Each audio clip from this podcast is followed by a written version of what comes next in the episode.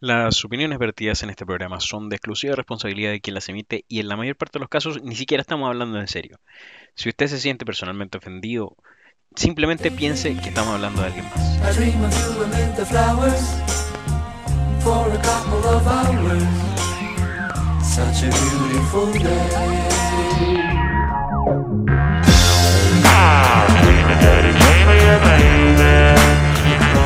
Bienvenidos queridos amigos a esta nueva edición de Me Retiro Indignado. Eso que escuchaban anteriormente es Daydreaming Blue de iMonster. Sale la banda sonora de iRobot, de Yo Robot. Muy buena serie. Le comentaba al compañero ahí en la pauta que me provoca un poco de ansiedad, pero esas son las mejores series y llegamos a la conclusión. Aquí estamos con mi compa Alexander Mazolier. Hola, hola, hola, hola. No, no, no, no hay momento, no hay momento de estar contento, la verdad. No hay momento de estar contento. Así que, hola.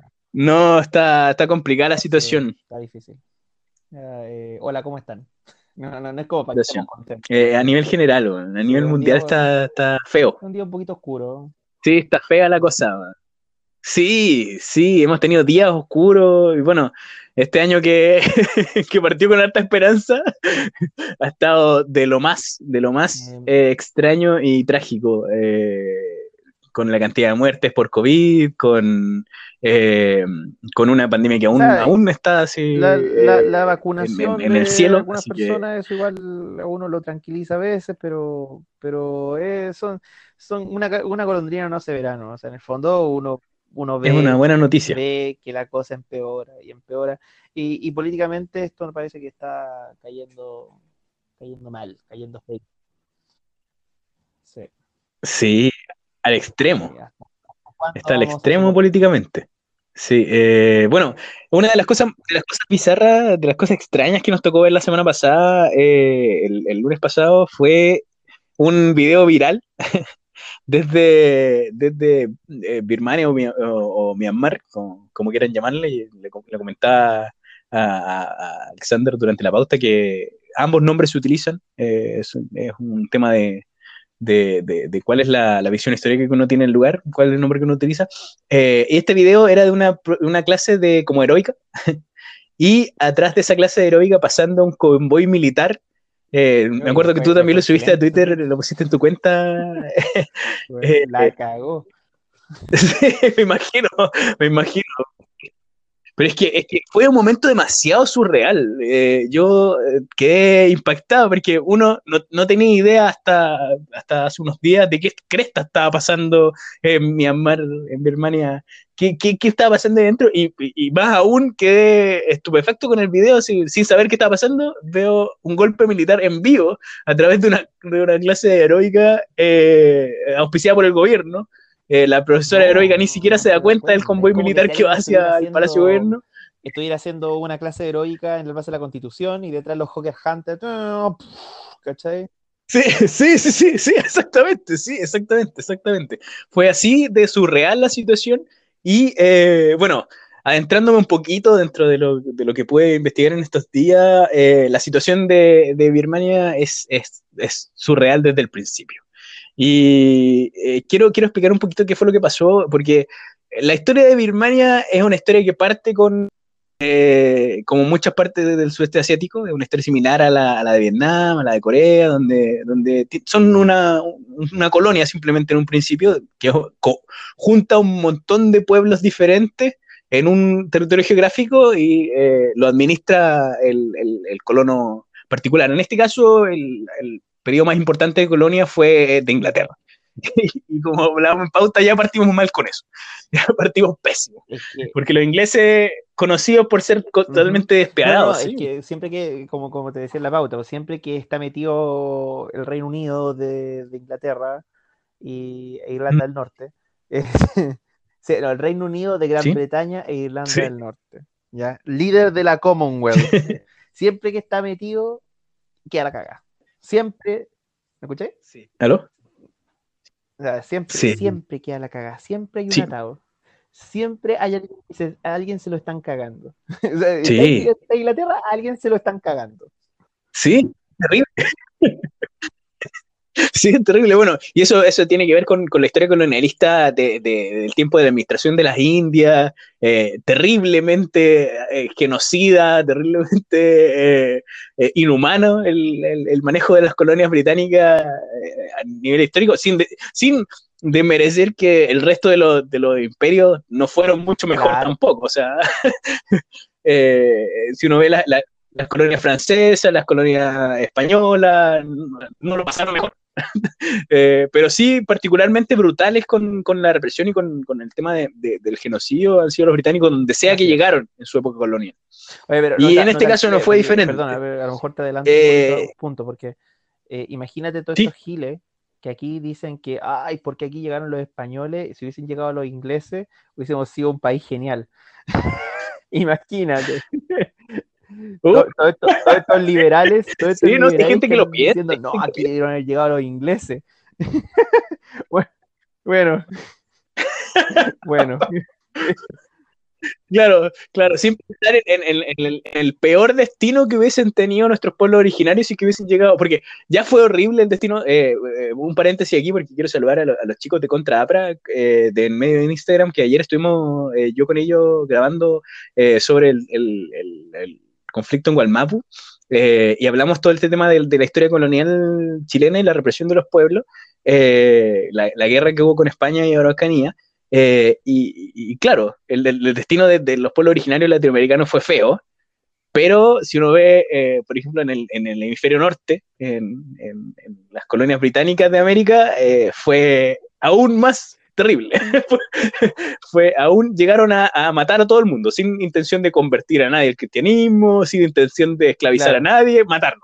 o sea, así, eh, la, la cuestión, la, la cuestión Entonces, era la- chup- la chupar, situación- chupar, chupar, chupar, y eso, Claro, claro. claro. Claro, sin, sin dejar nada, o sea, esa era la intención. Eh, y, y bueno, eh, ahí hubo después también, pero... uf.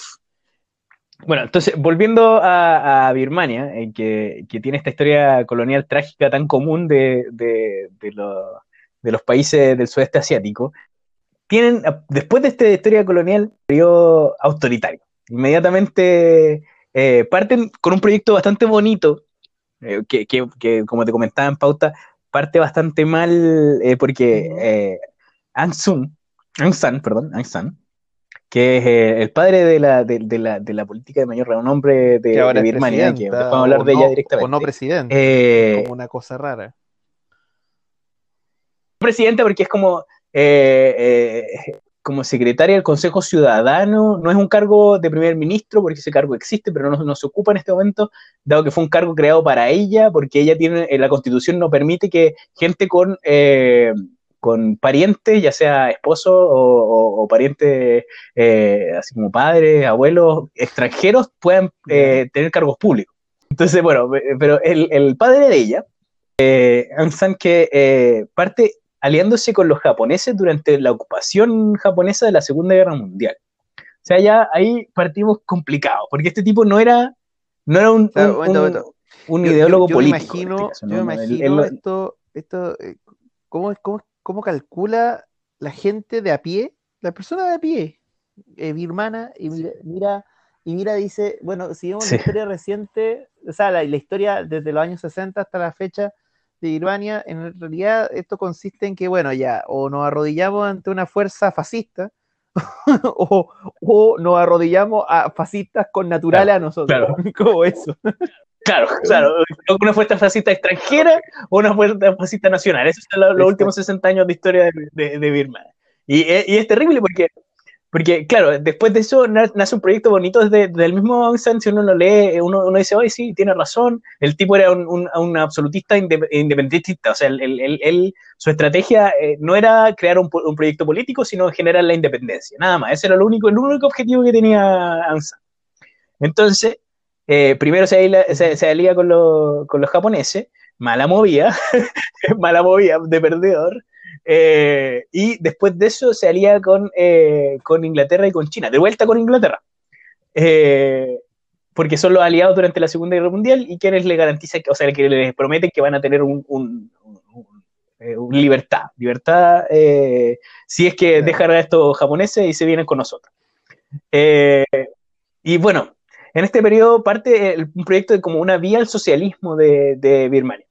Eh, hay un proyecto de República Socialista Birmana muy, muy interesante, eh, en donde se, se hacen los típicos proyectos de, de nacionalización de la economía, de reforma agraria, eh, y eh, bueno, después voy a hablar de los grupos dejados aparte por este proyecto y por toda la historia, porque esto es lo más importante a mi gusto. Pero eh, Mm. este proyecto socialista se empieza a disolver. Cuando los militares eh, le empiezan a agarrar el gustito Claro. al tener el control de la mayor parte de la economía. Suele pasar Como que, pasa en muchos que- que casos. de repente como que no cachan nada de Y, economía, eh, pero después cuando empiezan a darse cuenta que la economía significa plata, dicen, ¡uh! uh interesante". Claro, Sí. así que de Uf, esto se esto me gustó. claro. Sí, así que entonces, oye, era buena esta cuestión. ¿no? Claro. Sí, sí, ¿por qué no pensé antes? Dijeron. Entonces, eh, eh, ahí en los 70 se empieza a disolver porque ya, eh, como, en el- como en los 50, parte esta idea de, de- de un proyecto socialista, y en los 70 ya se empieza a disolver definitivamente entre golpes de Estado por aquí, gol- golpes de Estado por allá, asesinatos políticos. eh, no voy a nombrar todos porque era una lista amplísima. amplísima de, de, de movidas políticas de quién agarra el poder, mata al otro y otro agarra el poder. No, y- no, tendríamos que tener puedo, una, tendríamos que tener una serie de, de capítulos, así como, Sí, de, hecho, diferentes sobre Birmania para De poder hecho, abarcar si- solamente claro, la si historia. usted- si- si usted- que nuestro- postcolonial. a nuestro radio escucha, podcast escuchas, o como se le llame, ya eh, le interesa, eh, avísenos y hacemos un podcast que se llame Vida Postcolonial de Birmania. ¿Cachai? Sí. Donde solo se especialice en eso. ¿ya? Sí, no, tenemos ahí como para 10 ¿no? E capítulos diferentes por lo menos. hacemos un contacto con Birmania. Yo me, yo me comprometo, yo Sí, me comprometo sí, a birmano, contacto con. ¿cachai? Y Oye, a mí me pareció. hermoso. ¿Tú has visto el- la escritura birmana? Que es, es similar. Es como la tailandesa, como esos, como esos circulitos raros, así como eh, que, que no se parece al kanji japonés, no se parece a la escritura de, la- de- de los lenguajes es un- que es chino, es una no se parece al, alfabeto.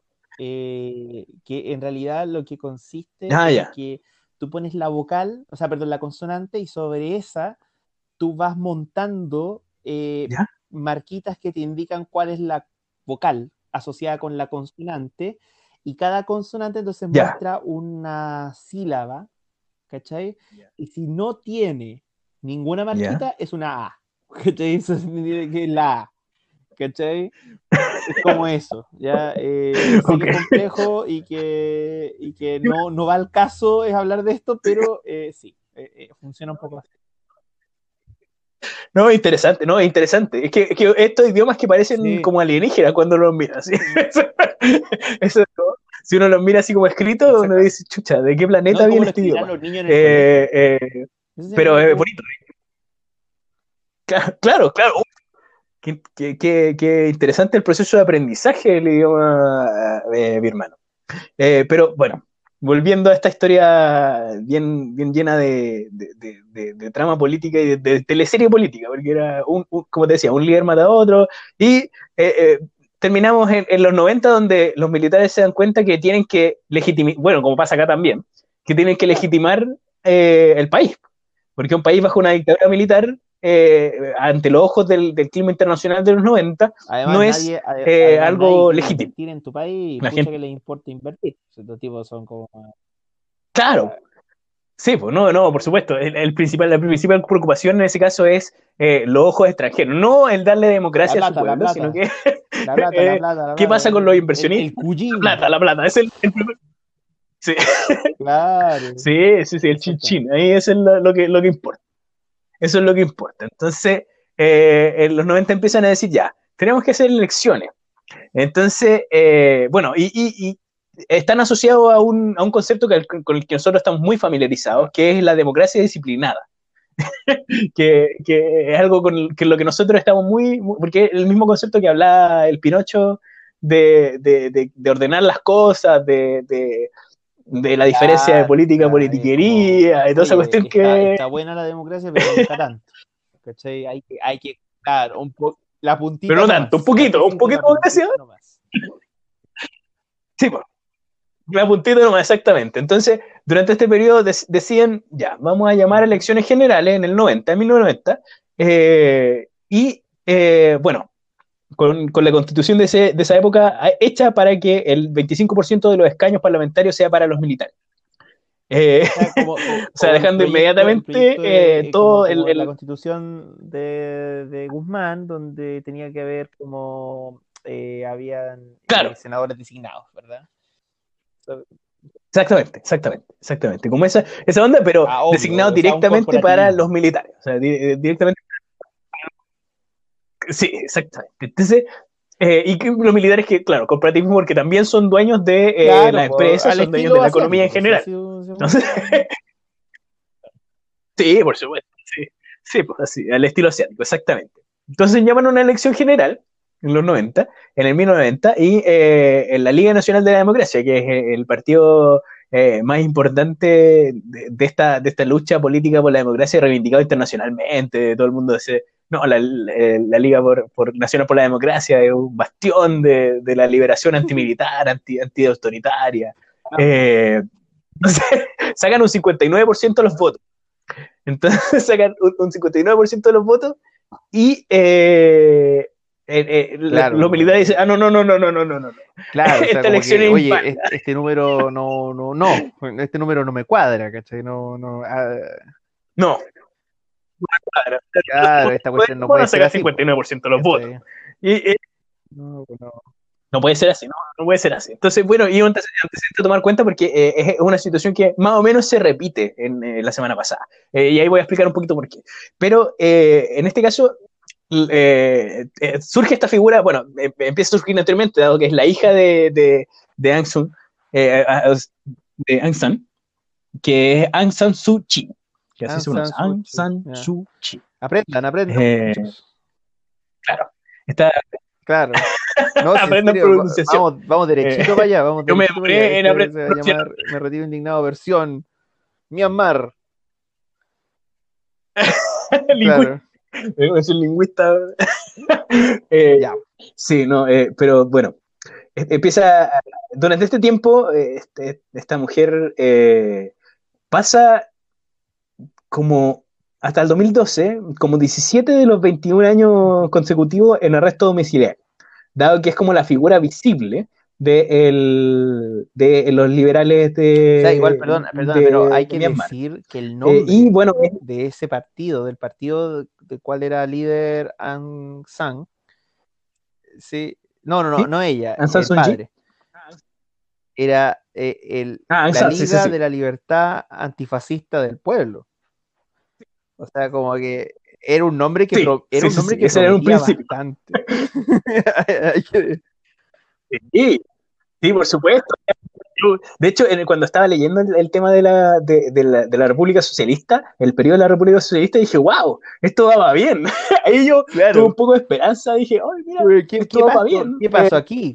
¿Cachai? bueno, esto- sí, ¿qué pasó aquí? Porque, bueno, y, y ahí fue mi primera impresión de, no, los militares, nada que ver, siempre los militares con lo mismo, reprimiendo la democracia, eh, y estos pobres gente de, de- de- del, del partido de, de Aung San Suu Kyi, eh, pobrecitos, están, eh, están sufriendo la represión de los militares, eso fue mi, mi primera impresión, claramente. Cosa que después cambió un poco. Y bueno, Aung San Suu Kyi el- el- el- es- asume, o sea, no asume ningún cargo, eh, simplemente se mantiene como, como vocera de este movimiento pro democracia eh, a los Hong Claro, Kong, pro democracia a los. Hong Kong, ¿no? No digamos así la No. democracia más democrática Sí, que se no, puede ocurrir. No, no, eh, Claro, democracia, pero transando con los militares, democracia- democracia, pero democracia la lejos del estándar democracia- Lamentablemente Ah, chucha, bastante equivoqué, cercano al sorry. estándar chileno. Lamentablemente. Lamentablemente bastante cercana. Y eh, bueno, el, el- el 2012 eh, tienen eh, elecciones ya, ya reales de, de- como por fin, después de, de recién 60 años de historia, tienen una, unas elecciones reales donde se les garantiza que van a tener un proceso eh, un proceso justo. En este tiempo pasa al poder el partido de, con, con- con grandes mayorías, el partido de, Ya. de, Aung- San Suu Kyi.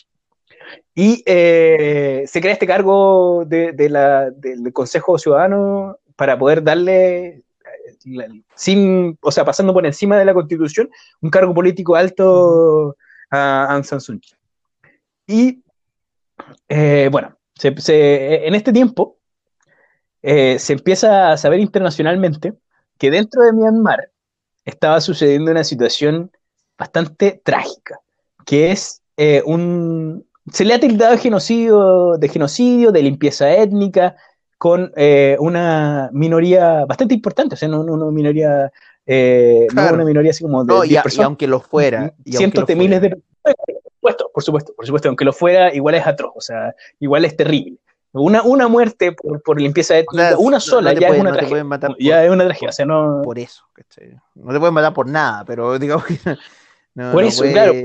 como que ya eso, ya, eso clasifica como genocidio, pero pues, si te, te agarraron, te, te, te pusieron ahí, Sí. eh, te, pusieron en el paredón o te metieron en un campo de concentración Claro, porque tú eres musul, claro, o por- porque tú eres o te musulmán, exiliar, o lo que fin, sea. ya empieza ahí a ser genocidio esa Sí. cuestión. Sí, claro. Sí, por supuesto, y es, y es trágico, es terrible. Y, y- y- bueno, hay que recalcar que eh, en, en el, en el 91, 92, en este momento no, no tengo la cifra a la, a la mano, o sea, el, el año a la mano, pero eh, Aung San Suu Sí. Kyi eh, recibe un premio Nobel de la Paz. Bueno, ya, pero a ver, a ver, Por- a ver, a ver, a ver, a ver. ¿Cuándo? Y- ¿Cuándo? ¿Cuándo los premios Nobel de la Paz han, han Sí, sido sí. entregados a personas que, preci- que precisamente favorecen la paz? es como, no, es como- en, reali- supuesto. en realidad, yo Sí, me imagino mira, que el premio Nobel de la Paz es una especie de incentivo para que hagas la paz, pero no es como algo que te lo dan porque hiciste la paz, ¿me entendés? Por supuesto, o sea, yo, yo tengo la, la sensación de que el premio Nobel de la Paz debería ser póstumo. en todos los casos debería ser póstumo. A una persona en vida no se le debería entregar el premio Nobel de la Paz porque después sale puede con alguna Funereki, sorpresa. siempre Eh, puede oh. caer Funaki. Sí, total. Sí, siempre puede ser Funaki, sí, no, por supuesto. Bueno, y es cosa ver algunos de, los, de, de la gente que, que, que tiene el premio Nobel de la Paz, entre ellos, el más claro ejemplo de una disonancia total Por es Henry Kissinger. O sea, Henry Kissinger, que fue eh, el arquitecto de los golpes de Estado en toda Latinoamérica durante los 70 y 80, eh, tiene un premio Nobel de la Paz. El culpable de casi todos los genocidios grandes eh, postcoloniales de la América Latina eh, eh, es que Bueno, y, tiene un pero, premio Nobel de la y- Paz. y Entonces, Obama que también claro, pero- bombardeó, o sea, como que. también, y- sí, el ata- los ataques con drones de Obama, el mantener y la Trump, guerra, y Trump Sí, también sonó, premio Nobel de la. Paz. Y eso me pareció me dio dolor de guata que sonara sí, tema, como eh, eh, lo- a mí, a mí lo, que me, porque- lo que me, me- me tinca que esta cuestión funciona así, mira, en el, en el comité del Nobel dicen, ya, mira, oye, eh, ¿qué, qué se hizo así como muy novedoso? Ah, mira, no sé, po, eh, logramos que eh, se dieron un besito eh, el Papa con el líder ortodoxo. Ya, súper, ¿y quién logró esto? No, este perico. Ya, bacán. Oye, pero este perico hizo, en realidad también mató mucha gente, ¿cachai? No, pero hizo algo bonito. Déjalo. No, Sí. sí. Así pareciera. Claro, borrón así y pareciera, cuenta nueva. así pareciera. Sí, no, aquí no pasaba nada, simplemente nos vamos a enfocar en este, en este hecho. Y claro, durante, durante los 90, cuando gana el premio de la- de Nobel de la Paz, eh, Aung San Suu Kyi eh, es efectivamente una voz de, de, de pro-democracia en, en Myanmar, que venía de 60 años de dictadura militar al, No, y había, al- había al estado, había O sea, en ese tiempo ya presa, le lleva- pasó lo de, un poquito lo de, lo de, Sí. ¿cómo se llama? De Mandela, pues estuvo Mandela. presa mucho tiempo y toda la cuestión, entonces como que tenía ese, ese, ese signo ahí, ese sello, pues. Ahora, ese, ese, ese arresto era un arresto domiciliario. Entonces, no, no es por desmerecer la, la, la lucha democrática, pero es diferente. Es diferente No, sí, estar, estar en una cárcel que estar en la casita relajadito tomando tecito. Es muy diferente. Es muy diferente. Y, y ahí habla de que también eh, a, a Birmania no le convenía deshacerse de, de, de San- de eh, de esta, mujer. No le convenía de, de Kyi, Mm. deshacerse de ella. Porque también era una cara visible dentro del país y, y era una figura que, claro, tenía el Premio Nobel de la Paz, que, que era como la voz de la democracia y a ellos también les interesaba aparecer como una nación eh, democrática. Entonces, ya, eh, ya en, en, eh, se realizan elecciones desde el 2012 en adelante y la última elección fue en noviembre del año pasado, del 2020. Y aquí fue donde no le gustó nadita a los militares lo que estaba pasando con las elecciones, porque punto uno fue una de las elecciones más concurridas en plena pandemia. En plena pandemia, una de las elecciones más concurridas del último tiempo, eh, con un 75,96 promedio de participación por urna, eh, que es una figura muy, muy alta, incluso para estándares, eh, comillas, occidentales. Es una participación Sí, muy, muy alta. Y con un Como que había resultado mucha confianza en el, ¿sí? en el, en el proceso. en el proceso. Eh, Sí, sí, la gente estaba muy, muy emocionada por el proceso de, de, de por fin estar eh, ya en una democracia, comillas, consolidada, eh, después de tanto tiempo de, de pasar de una inestabilidad política total, de, de pasar de un líder a otro, que un asesinado, que asumía el hermano, que eh, los militares dejaban un poquito de, de, apertura, después cerraban esta apertura democrática. Entonces, de pasar de este tiempo a, estar en un proceso de, eh, de como se ve desde el mundo occidental, de consolidarse como una o por lo menos de, democracia trans- liberal. de transitar, están Entonces- como en transición. Claro, transición O sea, hacia una democracia liberal. Exactamente. Suu Kyi era como la Patricio Elwin, y de hecho en todo, en todo el sentido, en todo el sentido, Todo, todo era como la, Sí, la exactamente. Sí, Patricio Aylwin de Birmania, Claro. sí, exactamente, exactamente. Y, y, y incluso en, en temas políticos. Eh, el- el- en las elecciones de 2020 eh, sacaron un 58,6% de, de los votos para el partido, solamente para el partido eh, de la Liga Nacional por la Democracia. Eh, bueno, si ustedes miran el... Yo encuentro que la bandera es un poco publicidad engañosa porque tiene estos colores rojo con amarillo. Verde, Eh, amarillo Partiendo por ahí. no, no, no, rojo con amarillo. tiene verde, medio amarillo soviético. rojo. ¿El Ah, partido, no, partido que de la Liga Nacional? La No, no, de no, no. No, la, la del partido Ah, de la Liga Nacional sí, por la eh, Democracia. Esa tiene un- un- sí. ¿Pavo real? Sí, sí, como una estética media soviética que tiene un pavo real amarillo sobre una bandera roja. Eh, eh, claro, y, y tomando simbología claramente socialista, pero eh, con políticas claramente liberales. Claramente de, de- y liberales transando, ni siquiera liberal completo, sino liberales transando con los militares. eh, y eh, bueno, con, un, con una situación trágica de fondo. El golpe de Estado se, se produce por esta razón. El- el- los militares están en la declaración de que les parece que hubo fraude electoral por la alta participación durante el tiempo de pandemia. Empiezan con esta cuestión de Trump de- de- de- del año pasado de que no, aquí hubo fraude, aquí me robaron la elección, eh, esta cuestión no puede ser, y eh, pasa este- esto del video viral que vimos la, la semana pasada. Aquí llegamos a, esta parte de, de- de explicar más o menos qué pasó con, eh, con este video viral, pero nos queda de fondo, debajo de, de la, alfombra, este tema de los musulmanes en, en Myanmar. Y es donde me parece que nos da un claro indicio de que aquí no hay gente buena. Claro, eh, una no. lección más, una lección más de la historia Sí. que nos dice la gente eh, en esta en, en historias de ocupación, colonialismo y cosas así, mm, no hay buenos, todos son malos y la gente oprimida. No. como que, ¿qué onda? Sí.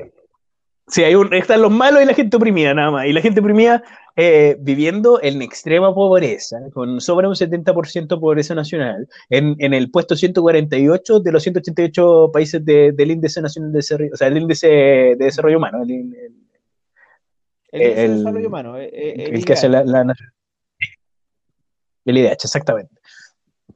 Entonces, posicionándose con un- una pobreza absoluta, dentro de todo lo marginado que está la gente pobre en, en Birmania, este pueblo, los Rohingya, eh, están sobremarginados. Eh, como mencionaba, durante el, el- el- el 48 se, se da la independencia del. se, se reconoce la independencia de, de Birmania. Y eh, en este tiempo se reconocen así como los ciudadanos de Birmania. ¿Quiénes son los ciudadanos de Birmania? Y los Rohingya ya inmediatamente no son reconocidos como son ciudadanos de Birmania. Eh, eh, es un pueblo que queda en, en- en- en- una frontera con, en la frontera con Bangladesh eh, y eh, se les considera como inmigrantes de Bangladesh, a pesar de que han vivido en ese territorio durante al menos décadas, al menos décadas. Oye, era la cuestión, la Al menos cuestión te quedas- ordinaria, o sea, como que de- Ordinarísimo. Es, que no podí- es como que ya, si te he visto no me acuerdo, o sea, como que y ustedes estaban acá, era Sí, como- exactamente. como- como si- No, son No, es que- que- No, Claro, estaban o sea, acá. no, yo, a la última vez que dejé, la última vez que ordené la casa, este mueble no estaba aquí. Es como, es como eso, la- eh, eso, eso Claro. transmite, Sí, exacto. Qué terrible. Sí, así ordinario, así ordinario, así ordinario. Y bueno, eh, durante todo este tiempo el, el- se, se genera, y es un gran problema, y nuevamente maldigo a Alexander Dugin hasta la muerte, Mm. el tema de, de- la identidad nacional durante los 70 y 80 se empieza a generar eh, en torno a, una, a, a- la religión oficial que se, se decreta en los 70, que es el budismo, la religión oficial del país. Un país con religión oficial, y esta es eh, el budismo. Y uno diría, los budistas son pacifistas, son, son, uno, son uno se gente... imagina, uno se imagina a un budista como, como un tipo así como peladito, con su trajecito así como su- con Sí. eh, color burdeo con amarillo, que mira al horizonte, que Claro. hace, hace como onda chabolín, Sí. pero en realidad lo hace como una cuestión media estética y no lo hace con un afán de matar a alguien. Claro. ¿cachai? Pero ah, Nada, para nada. Siempre uno se imagina una persona no violenta, un monje, historia- eh, hablando la de... historia de los monjes, o sea, esto, esto, fundamentalista budista es otra cosa, es una cosa, un líder integrista el que Sí, los- los completamente. No, pero es que es una, eh, como te decía, o sea, partí yo diciendo que esto es una ensalada, porque eh, uno se lleva la primera impresión, dice, ah, es un país, un país budista que ha tenido toda una, lucha independentista, uno dice, ah, estos cabros están tratando de generar eh, una democracia para poder tomar sus propias decisiones, libres de la junta militar, uno se siente un poquito identificado por el, pasado militar de este país, entonces uno dice, y- y- uno se lleva la sorpresa al, al investigar y voy a dejar un par de artículos porque eh, en, en Jacobin, lo que me recuerda que tengo que renovar Sí. nuestra suscripción de Jacobin. tengo que renovarla, apenas tenga plata Lori. Eh, hay un par de artículos, uno que se llama eh, State Racism meets Neoliberalismo, o sea, el, el- el- el racismo de Estado eh, se encuentra con el neoliberalismo, y hay otro que se llama La catástrofe de los Rohingya. Ambos artículos voy a dejar el enlace porque están muy, muy interesantes, que te hablan de todo el proceso histórico eh, partiendo por, por la época colonial, después eh, en esta época donde se genera la identidad nacional, donde se va eh, profundizando el, el odio hacia las minorías religiosas y étnicas.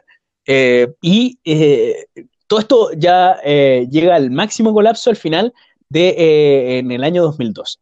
Eh, ya está Aung San Suu Kyi, San Suu Kyi está ya en, en el cargo, ya está liderando el país. Eh, pero en el año 2012 los militares deciden, eh, sin, sin claridad de si es coordinado con el gobierno o de manera independiente, eh, a empezar a, limpiar el país de, esto- de estos musulmanes. Esa es la, posición del- de los militares. Y este periodo ve una de- un desplazamiento de, de al menos 700.000 rohingyas hacia, hacia Bangladesh, como están en la frontera, entonces empiezan a arrancar. ¿Por qué? Hay varios incidentes durante este tiempo donde se encuentran fosas comunes, fosas comunes de, de- de gente rohingya, de, mu- de musulmanes rohingya, eh, los cuales fueron acribillados por los militares y el resto del que alcanzó a arrancar. eh, de hecho, hay un, hay un- voy a dejar un artículo que es muy interesante sobre eh, un- una persona que sobrevivió en una fosa común. Eh, él, cuenta cómo, cómo llegaron las fuerzas militares a matar a todo el mundo y la gente que alcanzó a arrancar y él no alcanzó a arrancar lo, lo hirieron y después fue atendido en un hospital. Entonces, eh, muy, muy, muy, muy trágico. En este tiempo eh, tiene un antecedente importante. En el año 1991, el, el gobierno de Birmania da una lista, entrega una lista oficial de las razas nacionales, de las etnias nacionales y de- lo que tiene mucha controversia, porque punto uno, los rohingyas no están reconocidos como una raza nacional, o sea, ni siquiera tienen ciudadanía, no están, no están reconocidos como una raza nacional, son eh, un pueblo sin Estado. Los de, los de Birmania dicen que, que son eh, de Bangladesh, la gente de Bangladesh lo recibe, pero con, a, a regañadiente porque eh, porque claro, al otro lado de la frontera los van a matar, pero eh, está este miedo de siempre de no, qué va a pasar con nuestra economía, tantos migrantes, toda la cuestión.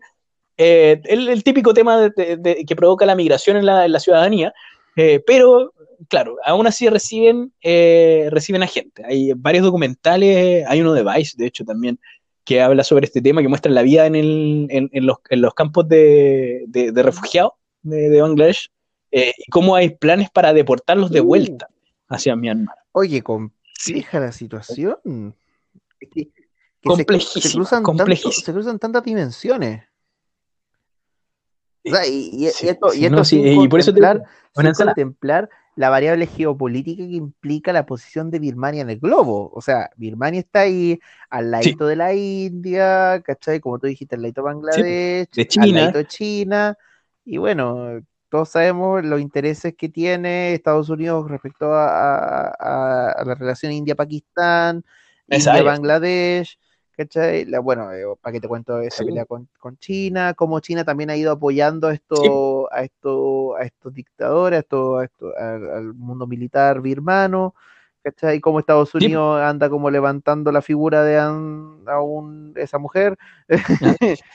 Eh, ¿Cómo Claro, eh, se llama? esa, esa, esa, esa liberal, ¿cachai? Y, y, es complicado, yo, yo, yo, porque, porque claro, porque han creado una leyenda de esta mujer, porque, ¿cachai? Como que esta mujer es poco más como la... Sí, Es como, sí. es que en todo caso, es, es como un cuento conocido. Yo pienso, por ejemplo, en, en, en Cuba, que trataron de levantar esta figura de la Joanny Sí. Sánchez, ¿cachai?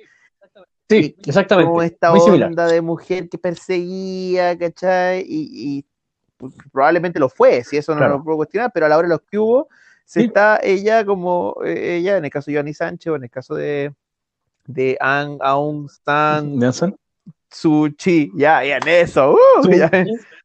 Eso, eso. En el caso Lo de logramos. ella, eh, el, eh, digámosle la tía, ya, en el caso de la tía, ella eh, eh, también, pues, cuadrada con el, el modelo de democracia liberal, o sea, y con y, y eso con una serie de cosas sumamente complejas, porque, claro, está el tema del, del genocidio, pero también estamos hablando de integrismo, integrismo budista, cómo, cómo se, cómo se, cómo se adapta a una democracia liberal, y este es el fracaso de todas las democracias liberales, cuando tú exportas, cuando Europa y Estados Unidos exportan un modelo de democracia en, un, en, un, en, un- en- en una sociedad donde, donde parece que no están esos consensos mínimos que permiten echar a andar la cuestión, en el fondo, cuando la gente está como dispuesta a dejar a un lado ciertas, ciertas, ciertos, cier- ciertos conflictos, cosa que aquí no está, no, no es el caso, Sí. ¿cachai? Bueno, en ese sentido, eh, ¿cómo, cómo se, cómo, cómo te hacís cargo cuando ya la cagadita quedó, ¿cachai? Porque en el fondo, en, en el fondo, eh, la, la, la señora esta no, no quiere hacerse cargo, nunca quiso hacerse cargo, y bueno, y, y No, y supuesto. acá. Y, y pa- pasará a mi punto, pasará mi punto. Eh, independiente de quién está gobernando en, en- en Birmania, que ya es cruento porque eh, hay gente que está sufriendo, sobre todo la señora, la, la- la muchacha que estaba haciendo la heroica en, en el video, ya, que debe estar hecho un atado de, de nervios, eh, eh, o haciendo ejercicio, vaya a saber uno. Tónica está, tónica está, ya, eh, eso sí, está en perfecta forma. Por lo menos. Pero eh, independiente Sí. de eso, eh, habría que, eh, estamos, eh, o sea, independiente de quién, quién esté gobernando, el juicio moral hay que hacerlo.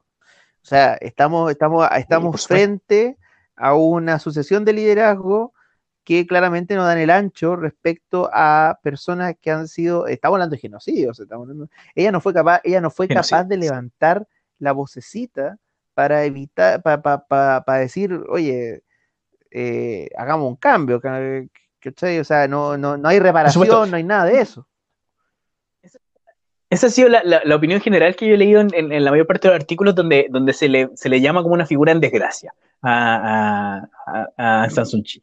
Se le llama una figura en desgracia porque claramente una persona que se supone que aboga por la democracia, por los derechos de las personas, eh, por, por, por derechos humanos, comillas, eh, por, por no a la represión militar, eh, debería, uno pensaría que la posición consecuente es también abogar por los derechos de una minoría étnica que está sufriendo por sobre el sufrimiento que tiene la, la población pobre de, de- de Birmania. Entonces, en, en el 2012, est- est- esta, bueno, algo que se me olvidó explicar, que por qué se, se, se produce este, este, este como profundización de la, de la violencia contra lo- los Rohingya, eh, es por un incidente que eh, se produce este mismo año, que cuatro jóvenes son culpados de violar a una mujer eh, budista y nacional. Cuatro jóvenes Rohingya son... me, recuerda mucho el caso de, lo- de los Central Park Five, así como que, que es un caso bastante famoso en Estados Unidos, donde cinco jóvenes negros fueron culpados de violar a una, a una chica que estaba trotando. Eh, ahí hay, hay un episodio bastante interesante de- y, y horrible de la vida de Donald Trump, donde compra un, episo- un, un- un- un anuncio completo en el New York Times para eh, pedir la pena de muerte para estos jóvenes, y después se prueba que son inocentes. Oye, pero, eh, pero increíble, ese weón no la chunta nada. nada, nada, absolutamente nada. no, Es, no. como, es, como, Bueno. es como si Alamán fuera presidente de Estados Unidos. Sí, exactamente, weón, exactamente, weón. Ay, qué terrible. weón. No, bueno, ya, pero, eh, pero volviendo a este, a este, este episodio, ahí se produce esta, esta eh, eh, profundización de la limpieza étnica y avalada completamente por el. Claro. Ahora, hay una entrevista bastante interesante que también voy a poner un link que la hace la BBC. Ujú. ¿Aló? No te escucho, te escucho. Sí, que es que una entrevista bastante interesante que hace la, la BBC eh, con Aung San Suu y le preguntan directamente si ella está de acuerdo con que la gente rohingya es la más afectada por este conflicto que hay con, con los rohingya. Y eh, ella dice una frase que no se me olvida y me da dolor de guata hasta, hasta ahora, así que la escuché la tarde y me da- todavía dolor de guata, eh, que sí, está de acuerdo con que los rohingyas son los más perjudicados, pero hay miedo en los dos lados. Cuestión de, de que... O sea, poco, porque después, poco, poco más, poco más y la buena anda, anda, anda, anda abo- abogando por, por los derechos de los semáforos de, de, de, de Myanmar, ¿cachai? ¿Qué, onda? No, sí, eh, po- poco más claro. Él eh, está diciendo que, que son, o sea, hay gente más, como dijo Donald Trump de la, de, de- cuando fue este incidente en Portland de, de Antifa contra los, los nacionalistas blancos, él Ah, dijo que ¿verdad? había gente buena a ambos lados. Esa fue como, fue como lo- la declaración media trumpiana de, de, de esta mina. Y bueno, además de aclarar que, porque ella siempre adoptó un enfoque no violento, y, y aclarar que no es por tema moral el enfoque no violento que tenía ella, es simplemente un tema estratégico. Eso es lo que, lo que aclara durante la entrevista. Entonces, ahí uno empieza a cuestionarse si, qué tan, bueno, dado los antecedentes, sí es merec- merecedora del premio Nobel de la Paz, pero dado el espíritu del premio, ¿qué tan merecedora del espíritu del premio Nobel de la Paz? Junto con otro grupo de montón de gente que tiene el premio Nobel de la Paz y tampoco están muy a la altura del espíritu del premio. Entonces, eh, como mencionaba anteriormente, eh, durante ese periodo se produce el desplazamiento de, más de 700.000 eh, Rohingya hacia, hacia Birmania, hacia, Bangladesh, perdón. Y eh, también se produce en el, en el 2017, eh, había un par de eh, investigadores de Reuters que estaban investigando el, periodistas investigando el, el genocidio de, de los Rohingya y son apresados por los militares, también nuevamente con el silencio de Aung San Suu Kyi, quien podría haber solicitado la liberación directamente y no lo hizo. Ellos pasaron más de 500 días en la cárcel por simplemente investigar lo que estaba pasando. Entonces, eh, otra atrocidad más para este gobierno, que eh, a primera instancia yo decía, pobrecitos, están, están luchando por su democracia, eh, y, probablemente es la visión que tiene la mayor parte del mundo que conoce solamente el proceso histórico de, de- Birmania sin conocer este, este, este- esta atrocidad debajo de la alfombra que es el- la situación de la gente musulmana y particularmente los rohingya de- de Birmania. Es que por eso, por eso, por eso, por eso te ponía, en- te ponía en contexto la cuestión del, del- de la importancia geopolítica, porque aquí cu- cuando, cuando eh, desarrolla estos desórdenes, en el fondo a- alguien más está tireteando la cuestión. Sí, sí. Y hay que, hay que seguir la traza de esa, de esa discusión. Sí, Sí, y normalmente nos lleva hasta la OTAN. normalmente esa Claro, traza nos por lleva lo hasta la OTAN. general lleva la ASEAN y esto es la OTAN. sí, sí, no- normalmente nos lleva hasta ahí, hasta ese, hasta ese mismo conjunto de países. Eh, el, el 2016, eh, un poquito antes de la investigación de, de Reuters, eh, fue denunciado por la ONU por, por la limpieza étnica y el, el genocidio de, de los musulmanes rohingya.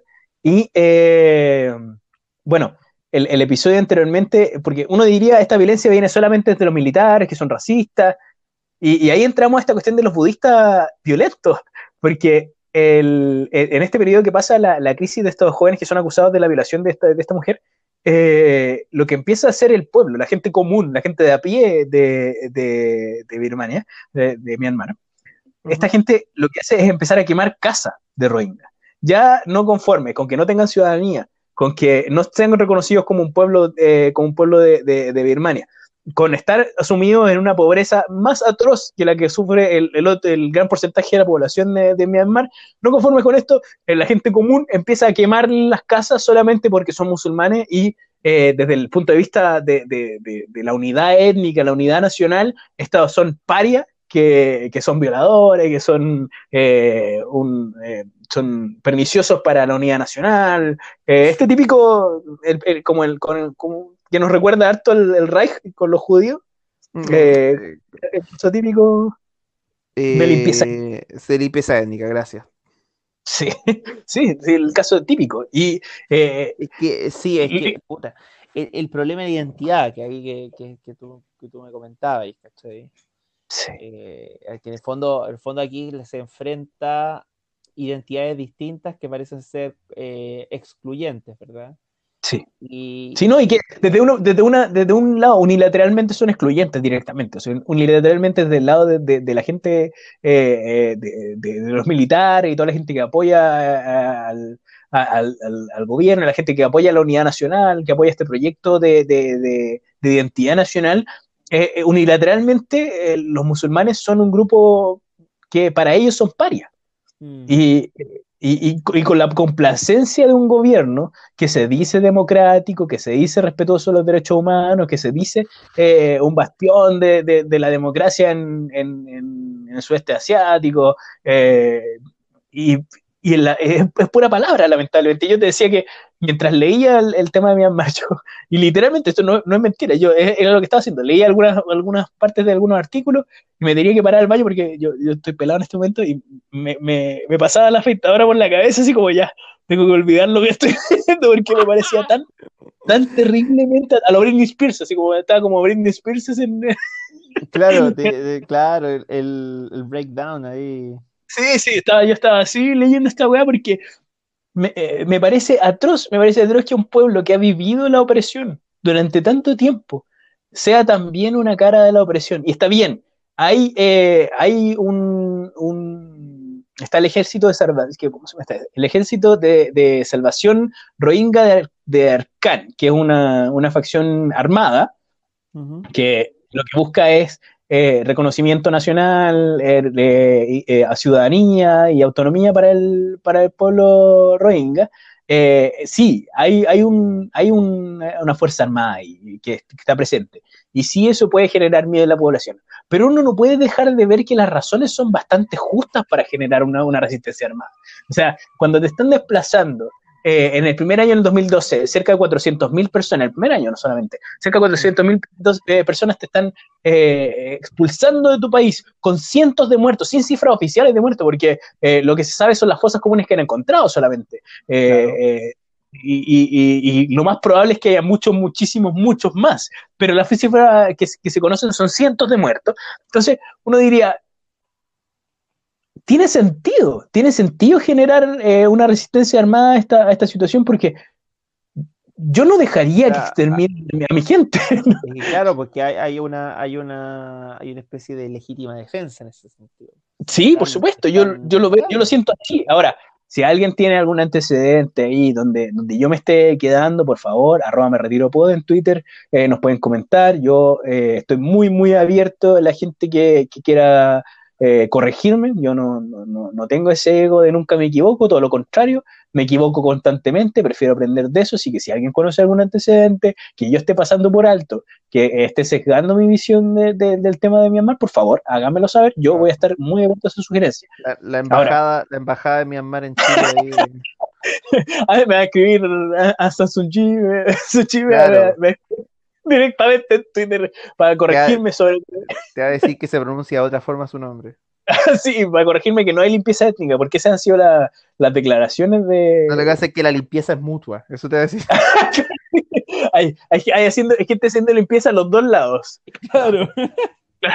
Oye, no, pero es que es terrible la situación, es terrible la situación, porque eh, ¿cómo defiendo a los liberales ahora? Yo, yo te decía que a mí, a mí, de la situación cubana igual me da un poco lata porque los- hubo una alianza liberal ahí eh, para poder lograr la independencia cubana eh, y después, claro, pues, lo- los liberales lo mandaron a toda la chucha y uno en este tipo de situaciones uno dice, chucha, algo de razón tendrá, weón, porque...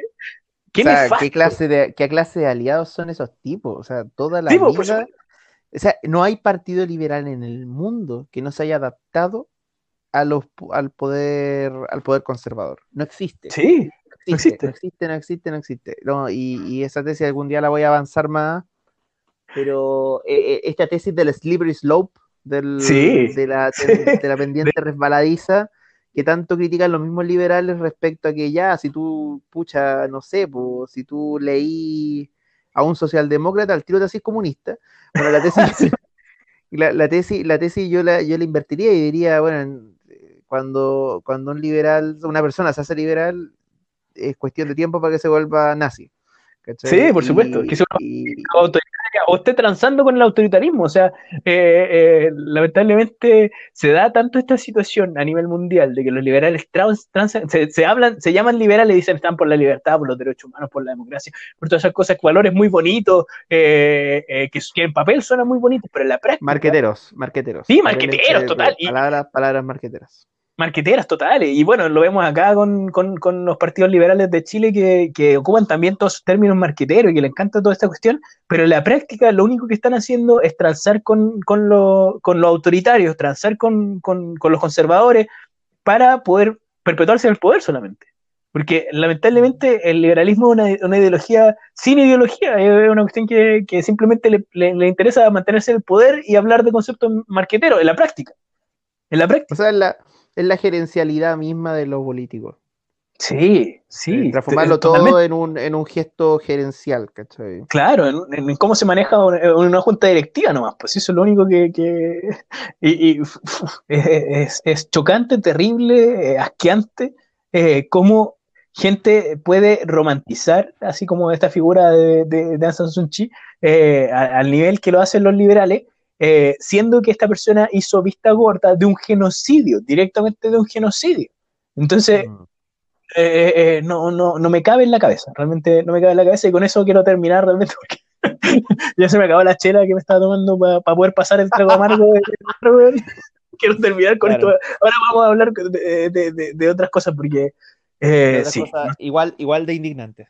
Igual de indignante, igual de trágico, igual de terrible y, y nos vamos a poner un poquito más serio en, en- en esta parte dado que no, no, nos toca más directo los nervios. El- eh, si bien lo, lo de Myanmar, eh, lo de Myanmar me- a mí personalmente me toca y yo creo que a ti también por el, por, por el tema de, de- Porque tenemos sentir- familiares en Myanmar.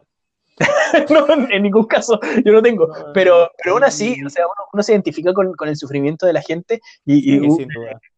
eh, uno dice, eh, ¿cómo es posible, siglo XXI, siglo XXI, que aún sigamos conviviendo con limpieza étnica? Y es lo que estamos hablando en pauta, o sea, uno tiene una, una sensación de la historia lineal, del progreso, de que vamos dejando atrás costumbres del pasado, que vamos mejorando nuestra sociedad, y este tipo de cosas dan un golpe fuerte a la guata de, de, de tal vez esto no es tan así, tal vez no estamos progresando Claro. tanto y, y tal vez Es que- estamos, es que- la cosa.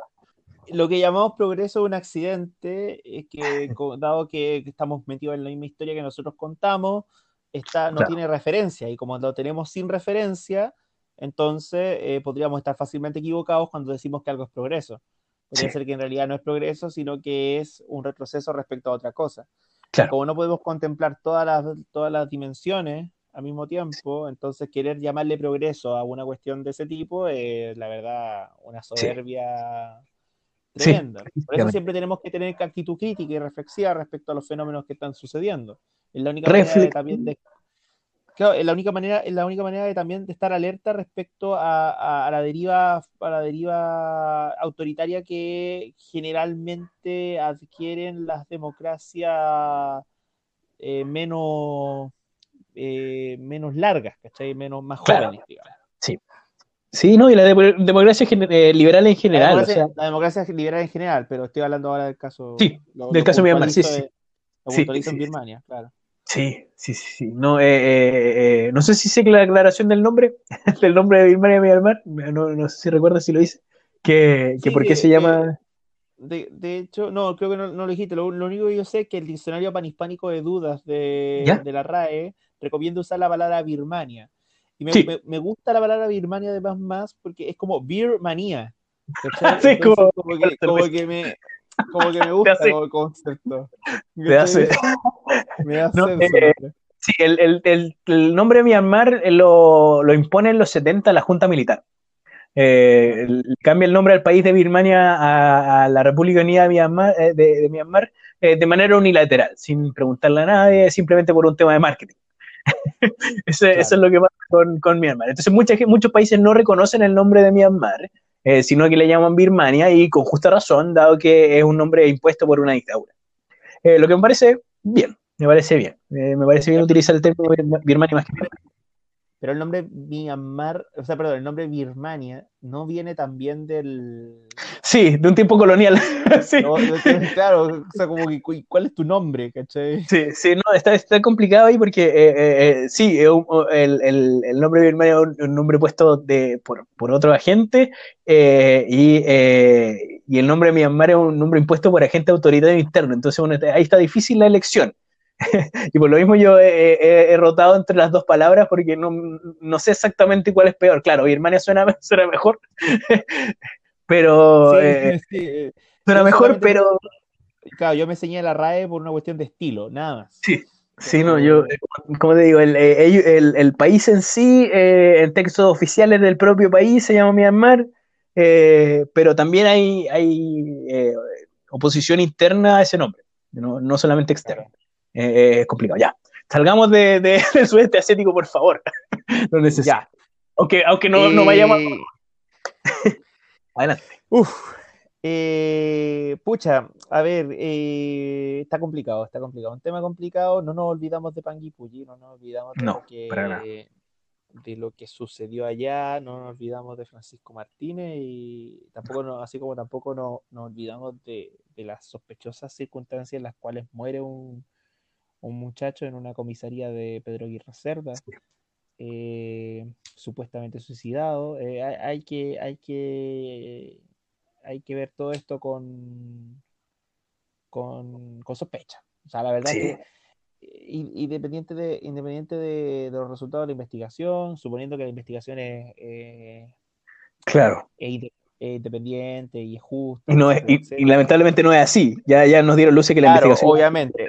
Claro, ha- hay luces de que no, no- no es claro, eh, de que, de que eso no, no, no es, que está bien turbio. Entonces, desde Sí. eso, al menos podríamos decir que, que Carabineros ha ganado una fama que, donde, donde uno podría suponer lo peor en ese caso. Sí. Eh, eh, así que, eh, claro, un día un poquito oscuro. eh, todos los días la democracia se adelgaza un poquito más en este país. eh, Sí. y, y- y- en una forma muy rara, porque está. Yo, yo hoy día estaba pasando por ahí frente a la moneda y yo decía, yo veía a la gente caminar ahí y la gente caminaba tranquila, como un país tranquilo.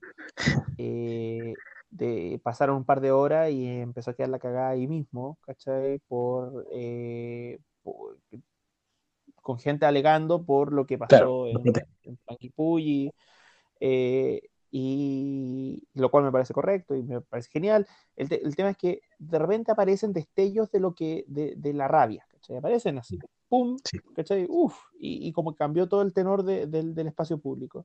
Pero la mayoría del tiempo estamos como ahí, como viviendo relativamente normal y como que entendemos que lo que estamos viviendo no es una democracia, pero tampoco es algo no democrático, es una cosa muy extraña. Sí, Y- paréntesis ahí, y- al, al- al- al tema de, de- de que tú hablabas que la resiliencia de los chilenos como una cosa trágica. Como, Sí, sí, ahí eh, eso, eso está como que permea a lo largo de todo lo que yo trato de poner acá en este, en este humilde espacio, ¿cachai? sí, Esta crítica al soporte, a esto de soportar tanto Sí. que tiene, tiene Chile. Pero bueno, eh, concentrándonos en el tema, mira, yo no soy abogado, así que con estas palabras yo estoy asumiendo que puede venir un abogado a hablarme y hacer, que, hacer esa nefasta labor que tan orgullosamente hacen los, los abogados de corregir a quienes no estudiaron derecho. sí, Así que arroba me retiro pod, ustedes tienen nuestro, cualquiera nos Sí. puede llamar y yo obviamente los voy a, no los voy a pescar porque no me interesa la opinión de un abogado. Ya, eh, sorry. Sí, no, está bien, está bien, está, está bien. Eh, proba- probablemente el abogado vendrá y me dirá que el código procesal penal es esto, que los considerando aquello, etc. Claro. Horrible, terrible, asqueroso. Sí. Sin embargo, la situación lo amerita. Hay que hablar aquí de la ley, de la Sí. ley con mayúscula, ¿cachai? De la, hay que hablar de ella porque ha muerto uno, una persona, ha muerto a causa de la ley. Sí. No, no es cualquier cosa. Ha muerto alguien a causa de la ley, no porque haya una ley eh, particular eh, de pena de muerte, que sería como la parte, como la, la- la- explicitación máxima de tal cuestión, sino que eh, el diseño de una ley, al menos, cáchate, al menos, Sí. mira, estoy poniendo, el, el- el- estoy poniendo como, estoy diciendo lo más Dando el beneficio duda, aunque, a- aunque- claro, aunque, aunque yo no lo crea así, ¿ya? Eh, al menos sirvió para que esta situación sucediera. Claro, facilitó la situación. Eh, pero claramente lo, lo- la provocó, sin duda. Sí. Eh, nos conviene recordar que no siempre la ley existe para cuidar o salvar a la gente. De hecho, yo diría que en general la, men- la menor cantidad de veces funciona para eso. Todo lo Sí. contrario, la ley es la forma específica de un concepto que, que les vengo a traer hoy día, que es el concepto de la necropolítica, que es desarrollado por un, un filósofo camerunés que se llama Gilles Mbembe. Eh, de, ahí les puedo, de ahí vamos a subir el, Vamos el nombre. Tiene, tiene, un, tiene un librito muy puntual, eh, eh, tiene un artículo, pero que está editado en un libro eh, que, que es bien bueno, está fácil de encontrar en PDF. Yo recomiendo que lo lean, es- escribe, escribe muy, muy liviano, en así que ¿Mm? hoy, día, hoy día ha sido el día de los apellidos difíciles. Sí, obsesión, sí. sí, así que los recomiendo leer. Eh, bueno, pero eh, Mbembe eh, define con pulcritud, heredando de Foucault, eh, la- el concepto de necropolítica eh, eh, como el marco donde se entiende la soberanía como la posibilidad de disponer de la vida y de la muerte de los gobernados. ¿ya? Eh, lejos entonces quedan de aquí todas estas perspectivas buenistas al estilo republicano, de que la polis es bonita, de que ahí se realiza el ser humano, que el espacio donde nos encontramos con el otro, con el acontecimiento de la otredad, que somos Claro. más plenos. Y sí, estoy pensando en toda la ética de la virtud liberal republicana, a lo Adela Cortina, a lo Hannah Arendt, a lo Marta Claro. Nussbaum, a lo Kant incluso. sí. Eh, y, y la verdad es que no es momento para buenismos. No, Eh, murió uno, murió una persona, Sí, murió una persona, y se murió una persona que se estaba ganando la vida en una situación de marginalidad, eh, Claro. por- que pu- pudo haber sido una decisión suya, no, por supuesto, pero, pero aún, aún así, así, estaba, estaba, estaba claro, una situación, una situación que no era, no- que estaba sometida a muchos riesgos, ¿verdad? A, Claro. a- a los riesgos Sí. de, de- de- De la de no indigencia, tener un- a lo- a los riesgos de la fijo, claro. etcétera, etcétera. Claro. eh, y se murió, más encima, no se murió cualquier persona, se murió una persona que, que al mismo tiempo estaba haciendo ocio, ocio entre comillas. O sea, eh, ¿acaso alguien duda del odio que ciertos sectores le tienen al circo y a sus gestos? Sí. Eh, al arte. se general. murió, además, además se murió un esquizofrénico, y hay que decir las palabras como son. O sea, Claro. ahora eh, la misma familia anuncia que él sufría de un mal denominado esquizofrenia, que para algunos, alguna- algunas eh, teorías psiquiátricas no es un mal en rigor estricto, Claro. eh, pero murió en esquizofrénico. O sea, por lo menos así socialmente lo, lo podríamos decir. ¿Y alguien tiene alguna duda de que las personas que viven una afección mental de este tipo son consideradas una carga? Hay gente que piensa así. Hay gente que piensa que deben estar marginados, deben estar en un espacio específico y no, no tienen, no tienen eh, eh, posibilidad de integración.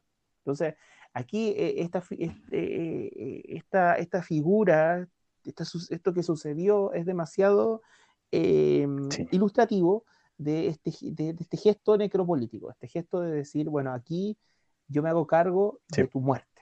¿ya? Que eso es como lo que, lo que aparece en estos videos, ¿verdad? Y como dice Mbembe con, con lucidez, las, lo dice tal cual, dice, comillas, la soberanía consiste en ejercer un control sobre la mortalidad y definir la vida como el despliegue y la manifestación del poder. Wow. Fin de cita. Entonces, quienes mueren en manos del Estado, porque un oficial de policía mata a alguien, Sí. eso es un hecho efectivo, lo mismo da si es por legítima defensa o no, estaba con uniforme, estaba de servicio, estaba realizando un procedimiento, un control de identidad, algo concreto. Eh, quienes mueren en manos del Estado mueren para mostrar que la noción de soberanía no está en un marasmo o en arenas movedizas hundiéndose ante la arremetida de poderes que le exceden. No, el Estado como poder soberano que elige quiénes pueden vivir y quienes no, está más vivo que nunca. Y Francisco Martínez, que además son nombres muy comunes, Mm. cualquiera es un Francisco Martínez. O sea, Francisco Sí. y Martínez son apellido, nombre y apellido muy común. Resultó ser ese Cristo perfecto, la metáfora ideal con la que el Estado dicta el, poder, el poema del poder, ¿cachai? Eh, inmolándose para señalar su fuerza viva, su soberanía ideal. Eh, por quienes ejercen este poder, la política es vista como un trabajo de muerte, como el derecho a matar, en concreto. Eh, nuestros gobernantes heredan esta tradición y la promueven, la refrendan Sí. hasta el orgasmo. Su silencio en las horas posteriores, por ejemplo, el silencio del gobierno en las horas posteriores a, a este, a esta situación, a este evento, equivalió a una disforia poscoital, un momento reflejo en el que no se está seguro qué es lo que se está viviendo, donde está ahí como en una, en una especie de letargo, de letargo eh, postplacentero. Y el cuerpo ahí eh, del sujeto elegido en el holocausto, Sí. Está ahí. Eh, recién enfriándose. eh, y, y lo, lo podemos, lo podemos ver, ¿cachai? Y después huyen los policías. Eso, todo eso es una representación ideal, un cuerpo muerto, una huida. Eh, en ese sentido el Sí. Estado nos culió, ¿cachai? Eh, de- ¿cachai? Y ahí, y ahí está evidente. Y lo digo porque a todos Sí. nos culió en ese momento, ¿cachai? Eh, nos dio una lección. El Estado dio una lección ahí, a través de la figura de este, de este, de este Sí. policía que mata a alguien. Eh, cualquiera, no solamente los marginalizados como los esquizofrénicos o los malabaristas, porque los malabaristas en su, por su cuenta, sin necesidad de ser esquizofrénicos, también tienen una forma, eh, representan una forma de marginalidad. Eh, a- adrede, o sea, ellos juegan a eso, ¿cachai? Esta, esta, es, su, es su forma también de hacer una, un- una contrafuerza a, a una forma de entender el espacio público. Cualquiera entonces puede ser la metáfora del poder estatal. La cosecha de cuerpos nunca, nunca se acaba No. para la derecha. Por eso debe estar escrito en la ley, ya para ellos, siempre apuntando a la tesis del enemigo interno, del estado de excepción. De hecho, la pandemia justamente favorece esa situación, la, la- la vuelve, la vuelve eh, Claro. eh, eh, imposible de criticar, incuestionable. Por lo tanto, ahora supuestamente deberíamos tener miedo. Y lo tenemos, y es, es normal, normal tener miedo en esta situación. Por eso nos dice la gente, el mismo Piñera, que tú fijas ahí, cuando Piñera da sus alocuciones, dice como que dice, cuídense. Y lo dice, lo dice hablando de, de la pandemia, pero el Sí. texto está ahí, ¿cachai? Es como, Potente. ya, cuídense porque te puede, te puede llegar un Sí. control de identidad, ¿cachai? Y está bien cuidarse, ¿cachai? Hay que cuidarse. Ahora, ahora nada nos dice que no puedan hacer un control de identidad con resultado de muerte. O sea, no ahora, siempre, ¿cachai? Si basta, basta con que te pongáis medio, medio, medio nervioso y el otro también esté medio nervioso Sí. y kabum, ¿cachai? Eh, eh, eh, siempre puede pasar un, comillas, confuso incidente, ¿cachai? Eh, siem- siempre, siempre habrá alguien que podrá decir que, comillas, Sí, algo po, habremos Sí, hecho. es lo más terrible y lo más aterrador de esta situación. Eh, claro, este, es horrible. Y, Francisco Martínez se volvió así, eh, eh, se transformó en esa realidad de la ficción que constantemente los medios se han encargado de mostrar. La amenaza esta que se, cier- se cierne sobre las propiedades, sobre, eh, en este caso, el espacio público. Fíjate, hablo del espacio público porque el espacio público se entiende en esta cir- circunstancia como una propiedad privada. Nadie debe molestar en ese espacio. Nadie debe interrumpir el tránsito. Nadie debe existir notoriamente ahí. Entonces el espacio público se administra como un espacio privado, eh, como una propiedad de alguien. ¿ya? Eh, entonces todo esto nos debería llevar a pensar, bueno, entonces, ¿quién llamó a la policía para que se paseara por ahí a realizar controles? ¿Correspondía la ronda por esos lados o alguien se molestó por algo y que hizo que llegaran ahí? ¿Qué persona detonó esto antes de la primera detonación de cinco del cañón? Ahora me enteré, antes, esto, eh, ahora me enteré que fueron Claro, siete aparentemente estaban diciendo las Ah. investigaciones de, siete ya, mira, mira, o sea, imagínate. Destaquemos entonces aquí cómo describe el racismo, y estoy hablando de racismo, pero aquí donde dice racismo podríamos hablar Sí, de, de clasismo, podríamos hablar. eh, la otra vez tuve una discusión con, con- con una tuitera sobre el tema, como, como si eh, esa estructuralidad se pierde por el hecho de no ser racismo. Yo diría que eh, Sí. también se da. Ya, no, no son y son fenómenos, a lo, ma- a, a- a- a lo menos son fenómenos muy similares, o sea, que, que son indistinguibles. de la práctica. Eso- Claro. son connaturales, de hecho, en, mucho- en muchas circunstancias. Eh, bueno, dice, dice eh, la percepción de la existencia del otro como un atentado a mi propia vida, como una amenaza mortal o un peligro absoluto, cuya eliminación biofísica reforzaría mi potencial de vida y seguridad. Eso es el racismo. Bueno, eh, ¿cómo eso aplica también a, a- a cierto, a cierto clasismo? O sea, eh, o cierta discriminación política. Yo, yo he visto un sinnúmero de comentarios que apuntan a eso, como que el, el comunista Sí. te va a robar la te va a robar la, es tu trabajo, claro. eh, la propiedad, entonces debe, desapare- debe desaparecer. Ese es el discurso. O estos delincuentes eh, deben desaparecer por el hecho de ser delincuentes. Y bueno, ¿y dónde están todos los derechos asociados con su propia existencia en tanto que persona? No importa. Son un otro que es un atentado a mi propia vida. Y como ellos entienden vida igual propiedad, entonces el atentado a mi propiedad es el atentado a mi propia vida, ergo eh, tengo que eliminarlo biofísicamente. Esa, es como, eh, como la, la, la, Sí. la- la fórmula a la que llega Mbembe. Entonces, en suma, salgan de mi propiedad. Esa es como la tesis. Y esas cuatro palabras, salgan de mi propiedad, caracterizan a un sector demasiado preocupado Sí. por las propiedades. Esas cuatro palabras también son repetidas por personas cuyas propiedades tampoco son muchas, pero a las cuales se les ha convencido de que tenerlas es lo más Sí. importante en la vida. O sea, tampoco es un No, por supuesto. El, el- el discurso del sueño de la casa propia aquí en Chile es prevalente y eh, en, todas las- en todas las personas, así como ese es el mayor logro que puedes llegar en tu vida. Exactamente. Exactamente. Tener. Sí, tener, tener ese el logro.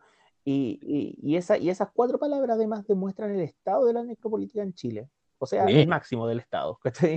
Eh, ya lejos, lejos quedó ese momento en que la situación pasaba desapercibida. Ahora todos, todos estamos obligados a ver este derecho de matar del Estado. Eso, y eso demuestra la situación nerviosa en la que se ve afectada la élite, Sí. el gatillo fácil. O sea, hay una situación donde hay un prurito que no le está gustando a la élite y por eso esta cuestión se tiene que hacer más evidente. La elección tiene que ser más clara.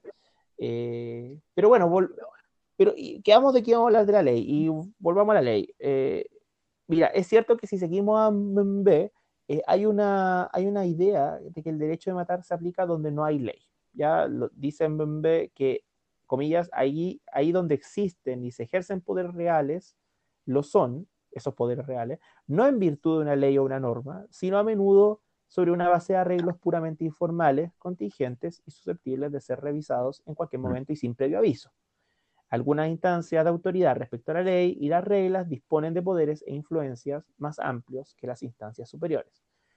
Sí, es verdad. Mbembe tiene como un discurso un poquito donde la ley vendría a ser- como la correctora de un estado de naturaleza donde, eh, eh, tú puedes, eh, donde, donde te pueden matar en cualquier momento. En cambio, la ley, aun cuando tiene esta cuestión, esta cuestión donde, donde hay una administración del derecho a matar, al menos Claro, hay reglas es claras. predecible. Da la impresión, claro, da la impresión de que hay un discurso liberal detrás. Puede ser. No, no, no lo niego, tendría que investigar más y eventualmente lo está y bueno, Sí, cosa sí, de él. no. Pero es muy Pero eh, lo allá. importante es la reflexión que realiza. Por supuesto, por supuesto. Pero quisiera ir más allá y decir que la ley justamente es la aplicación, de todas formas, de ese derecho a matar. Todos sabíamos que el artículo 12 de la ley 20.931, que, facil- como dice el título, facilita la aplicación efectiva de las penas establecidas para los delitos de robo, hurto y receptación, y mejora la persecución penal en dichos delitos, sabíamos que ese artículo Sí. iba a ser discriminatorio, que iba a producir miedo. De hecho, la, la frase, la frase que todos decían, eh, incluido Claudio Rego, un DC, que nada hace, nada teme, demuestra eso, que la ley está hecha para temerle, Sí. no para proteger. Eh, incluso el título de la ley, como yo se los decía, demuestra esa intención viciosa, facilita la aplicación Sí. efectiva de las penas. Las penas no bastan, y eso que crecen y crecen, ahora hay que buscar maneras, las penas no bastan, entonces ahora hay que buscar maneras de que sea más fácil aplicarlas, que sea más fácil jalar el gatillo. Eh, la izquierda de la época entonces debe hacer un mea culpa. La discusión inmediata a la ley eh, en comento, porque la ley, la ley, esa ley, la, la 20.931, eh, se, de- se, se discutió con discusión inmediata. O sea, el presidente, en ese, en ese momento Bachelet, eh, eh, e- ella puso la discusión inmediata, por lo tanto tenían una semana para discutir tal cosa, ya eh, es un Sí. mensaje presidencial. O sea, ella la- elaboró la ley, la ley venía de su despacho, eh, provino del gobierno mismo, provino de su propio escritorio. Eh, fue en 2015, siendo ministra de Justicia Javiera Blanco, una independiente pro DC, una de las mujeres más nefastas que ha pasado por la administración del Estado, una, una Tatiana, abogada de la Católica, ex subsecretaria de Carabineros de 2006 a 2010. Además era subse- es subse- subsecretario de Prevención del Delito Antonio Frey, PPD, sociólogo, mira, sociólogo de la Universidad de Academia Humanismo Wow. Cristiano, imagínate. Sí, ¿qué pasó ahí? ¿Qué pasó ahí? Falló la- la- la ¿Qué falló? Normalmente Eh, los profesionales de la academia tienden a, a- en, mi, en mi experiencia personal, a ser un poco más abiertos de mente, a ser un poco más, más, más, más progresistas. por, Eh, por supuesto. ¿Qué pasó ahí? ¿Qué pasó ahí? Es una, una buena pregunta para investigar. Y bueno, leyendo la historia del artículo 12 de, este, de esta ley, vemos que al- desde el comienzo hay interés en reforzar el control de identidad. Obvio, pues si tenían que cuadrarse eh, los Sí. partidos de gobierno, en ese momento la nueva mayoría, con lo que estaba haciendo eh, eh, el Ejecutivo.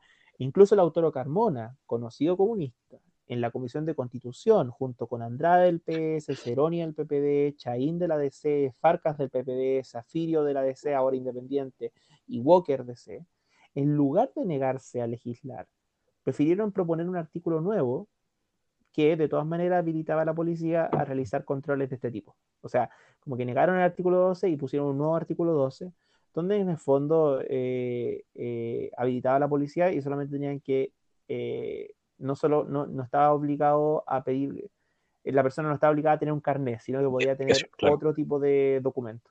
¿ya? Eh, de hecho, eh, el documento de la historia de la ley del artículo 12, porque la- la histo- el artículo 12 tiene su propia historia de la ley, ¿ya? Eh, dice que el diputado Coloma, el de la Sí. UDI, el estúpido ese, planteó la posibilidad de agregar, lo dice así, planteó la posibilidad de agregar el resguardo del, or- del orden público y de la seguridad para permitir que, adviértase, en cualquier momento se pueda realizar este control preventivo. Después dice en la historia de la ley, los autores estuvieron de acuerdo, los autores, esto es el gobierno, estuvieron de acuerdo con esta enmienda. Eh, y nadie dijo nada. Es más, en la Comisión de Seguridad Ciudadana todos votaron a favor, votos de la DC y del PS mediante, menos, huelga decir, Ya. Giorgio Jackson. Eh, el proyecto en primer trámite fue aprobado por 105 votos contra 2. Solo Jackson y Boric eh, votaron en contra. Particularmente el artículo 12 fue aprobado 88 a 16. El Frente, el Frente Amplio y el PC votó un bloque en contra. Pero bueno, para no alargarme, me ahorraré todo lo que se discutió después en el Senado. Yo, yo solo hablé del primer trámite constitucional, pero en el Senado eh, se hicieron algunas modificaciones que apuntaban a esto que yo les decía, que no se podía detener a nadie Ya. por no portar su carnet. Eh, claro, detener no, matar sí, al parecer. Eh, y, y el tercer trámite constitucional aprobó el informe de la comisión Oh. mixta 29 a 1. El único voto en contra fue de Navarro. Eh, los votos fueron del PS, el PPD y la DC. Ellos sellaron la ley. Eh, la izquierda, para cerrar, la izquierda, si es que podemos llamarla esta izquierda, está hecha un estropajo. Eso es evidente. No, no, no, no debería sorprender. Eh, y esta es una señal más de este diagnóstico. Eh, yo recuerdo a Mark Fisher, y otra vez lo, lo recuerdo porque lo estoy leyendo mucho, No, yo disculpa si lo nombro mucho, eh, que, que describe Mark Fisher cómo es que el laborismo inglés claudicó de sus principios, capituló y, y sucedió por primera vez que un líder, en este caso Gordon Brown, inventó que, eh, que era empresario para resultar electo. Eh, él, dijo, él dijo que él tenía sangre de empresario por las venas, cuando en realidad no, porque resulta que su, decía que sus padres eran empresarios cuando en realidad no eran empresarios, tuvieron alguna, algún cargo de administración, pero nunca fueron empresarios. Eh, esta estrategia de adaptación que habla de la que habla Fisher eh, es sintomática de su situación Sí. de anorexia intelectual. Eh, de hecho, Fisher cita otro texto que dice así, dice, ya teníamos políticos laboristas que se habían inventado un pasado obrero. Brown fue el primero en inventarse un pasado capitalista. Eh, bueno, desmentida, falta de memoria, desraizamiento, evisceración de los principios de emancipación. Pecados capitales de una izquierda chilena que se ha adaptado a una necropolítica, al ceremonial y protocolo, a las reglas de etiqueta del primer mundo de la religión del capital. Y esto es un panorama complejísimo, más complejo aún si consideramos que la estrategia a seguir será seguramente la de culpar al sistema, a la estructura, a los entramados contextuales. Hay personas con nombre y apellido que deben hacer un mea culpa. No solamente esta cuestión es de estructura, sino que hay personas que deben hacer un mea culpa. Y lo estamos esperando. Y no para buenarnos con ellos. Eh, y, después, y después votarles, ¿cachai? Sino para ubicarlos en el lado del espectro político que merecen. Sí. O sea, a la derecha. Uf. Qué difícil.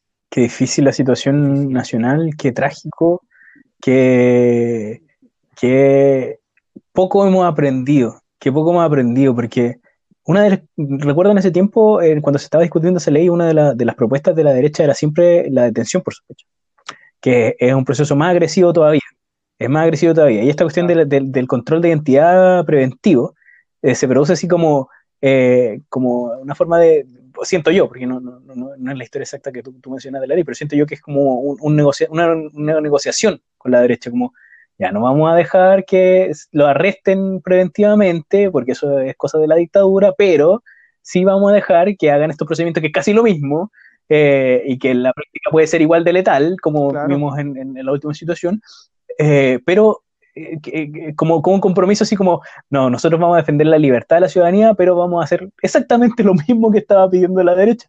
Entonces, eh, eh, es, es trágico, Es que, es que por eso te decía esta Sí. cuestión del ceremonial y protocolo, de la etiqueta, de los símbolos. O sea, aquí, aquí hay una, hay una Sí, pues. izquierda que se ha adaptado a, eh, a- o sea, le, le rayaron la cancha y dijo, bueno, ya con esta cancha yo aquí me, me muevo. Y, y por eso yo traje a Fisher a colación, porque en- eh, él como que dia- él diagnostica que eh, el gran problema de, de la izquierda hoy por hoy es que está rendida, sabe o supone que no hay tal cosa como una alternativa a, lo, a las pautas que la Mm. derecha está instalando. Entonces, eh, y yo, yo también soy parte de eso, o sea, o sea, yo mismo pienso, bueno, ¿cómo salimos de esta sin volver a fórmulas que quizás no pasaron, que no funcionaron, o eh, pensar en, un, en, un- en un- en una izquierda como, como nostálgica de, de- de un, de un pasado que nunca sucedió, pero que pudo haber sucedido mejor? ¿Cómo, cómo pensar un, eh, acciones eh, de política concreta eh, que se adapten a Sí, este sistema postfordista, que ya no esté con esta lógica del, del- esta lógica del sindicato, porque la- por más que nos puedan gustar a lo mejor eh, la época de oro de los sindicatos, la verdad es que el- el- la forma del trabajo ya no corresponde a No, claro, están totalmente totalmente eh, coartados de su, de, su, de su margen de acción que tenían anteriormente. En este momento, incluso la cancha para, lo- para, para los sindicatos está rayada por la derecha. Entonces, Exactamente, entonces, entonces claro, te- y tení, y tenéis toda esta uberización de la, del, del trabajo, entonces por lo tanto tenéis poca, poco enraizamiento cultural en, Sí, en la figura del trabajador. Eh, no llamemos obrero, porque si bien hay obrero, eh, también hay trabajador calificado ah, que está en sí, situación de precariedad y cómo se mueve la izquierda en eso. Y, y todas esas cosas, y todas esas cosas son, han sido, en lugar de pensadas por la izquierda chilena, eh, se han encargado solamente de administrar una, una forma de, de admi- eh, administrar, perdón, se- sí, gerenciar, el, digámoslo así, gerenciar un, un- un sistema, un, sistema específico que produce paz social. Y usemos la palabra bien, hay paz social. Que efectivamente esa paz sí, es una pax romana, ¿cachai? Una pax que está hecha con, con- la espada que, que forjaron, que forjó Sobre los cadáveres la, de la la- gente, la derecha. como Eh, pero- de- exac- exactamente. ¿Cachai? Y, y claro, y donde, y donde sí hubo gestos que vale la pena mencionar, o sea, la comisión. Vale, la comisión Retic y todo lo que queráis, sí, está bien, sí, eso, y aplaudámoslo, pero, pero eh, bueno, hay que admitir que gran parte de lo que hoy en día Piñera está aplicando son cosas que eh, son golazos que eh, la, Sí, que la recibió con los pantalones abajo. y ojo, claro, y ojo, y, y ojo que, que tampoco es que la nueva, la nueva izquierda vaya a pensar, porque no, no vaya a ser que alguien que nos esté escuchando, que, que sea frente amplista o qué sé yo, está, está, está soñando con que, con que su sector eh, es un sector que va a tomar la posta y que va poco más que liberarnos de, de- del yugo de esa, de esa izquierda, claro, de esa izquierda eh, Sí. falsa. ¿Cachai? Sino que eh, como no, no, eso no va, no, no va a pasar porque de hecho justamente, por ejemplo, el tema de la ley anti-encapuchado y todo eso, que igual la aprobaron, que también votaron a favor y un día podríamos hablar de es esa ley particularmente, a ver qué pasa. Eh, que es sumamente interesante ese tema. eh, eh, bueno, como sea, eh, estamos ahí frente a estamos, estamos solos. e- Esa es la sensación que, que uno, que uno, que uno observa eh, en personas que están preocupadas de la política y que son de izquierda, Sí. que es como que se está solo, como que no hay eh, Sí. un- una orgánica que acoja esta situación de, de- de incertidumbre respecto a, a nuevos problemas, pero que están eh, enfocados, o sea, por lo menos que, que tenemos una, una- una intuición de que se pueden enfocar de una forma. Y yo, obviamente mi tesis no es elitista, no es que va a venir un, un intelectual a resolver el problema. Cuando yo hablo de esta anorexia intelectual, estoy pensando que eh, eh, ese, ese intelecto Sí. como un intelecto performático, como No, algo que tú puedes hacer, como, como en el sentido de Butler, ¿cachai? Como, como un cuerpo político que Claro. empieza a hacer cosas, Una anorexia intelectual también plástico, transversal. ¿cachai? Y También eso es lo que falta.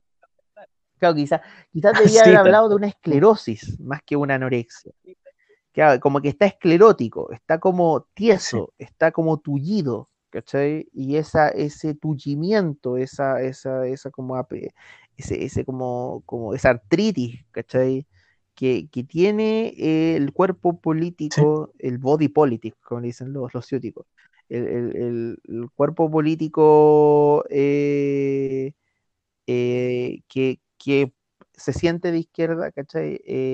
Justamente está ahí como entre, entre, entre como moverse por eh, los dolores que le provoca el zapato chino del el neoliberalismo y el adormecimiento vía eh, respuesta al deseo que le hace este mismo, este mismo sistema, ¿cachai?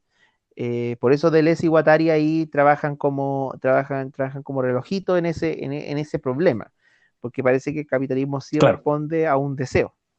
¿Cachai? Entonces, ¿cómo, ¿cómo partir de ahí subvertir esto? ¿cachai? Entonces, eh, eh, eh, entonces es súper problemático. Yo, yo, en- yo entiendo que aquí no lo vamos a resolver ni nada, pero, pero como siempre, yo no vengo a Sí, vender, vengo a problematizar. no, por supuesto. Y, eh, y, y les, les traigo esta, este, esta este problema y, y esta, y esta exhortación, una exhortación que probablemente nadie me contestará jamás, pero, pero que, que yo por lo menos lo haré no, saber por en la supuesto. urna. Así que, Sí, la lamentablemente único- lo único que nos me va quedando eh, el- el- en, en términos de, de me- de medida de izquierda, eh, dado que en este país no, no hay más margen de, de- de- de acción y tal como decías tú, uno siente una desolación eh, institucional de, de parte de, de- de- de gente que se supone debería representarte, eh, en la práctica no lo hace y todo lo contrario, trabaja en contra tuyo. O sea, eh, tal como mencionabas tú, la ley antiterrorista, la ley anticapuchado, ese tipo de cosas son, eh, son dolorosas, son dolorosas desde, desde la izquierda extrainstitucional, eh,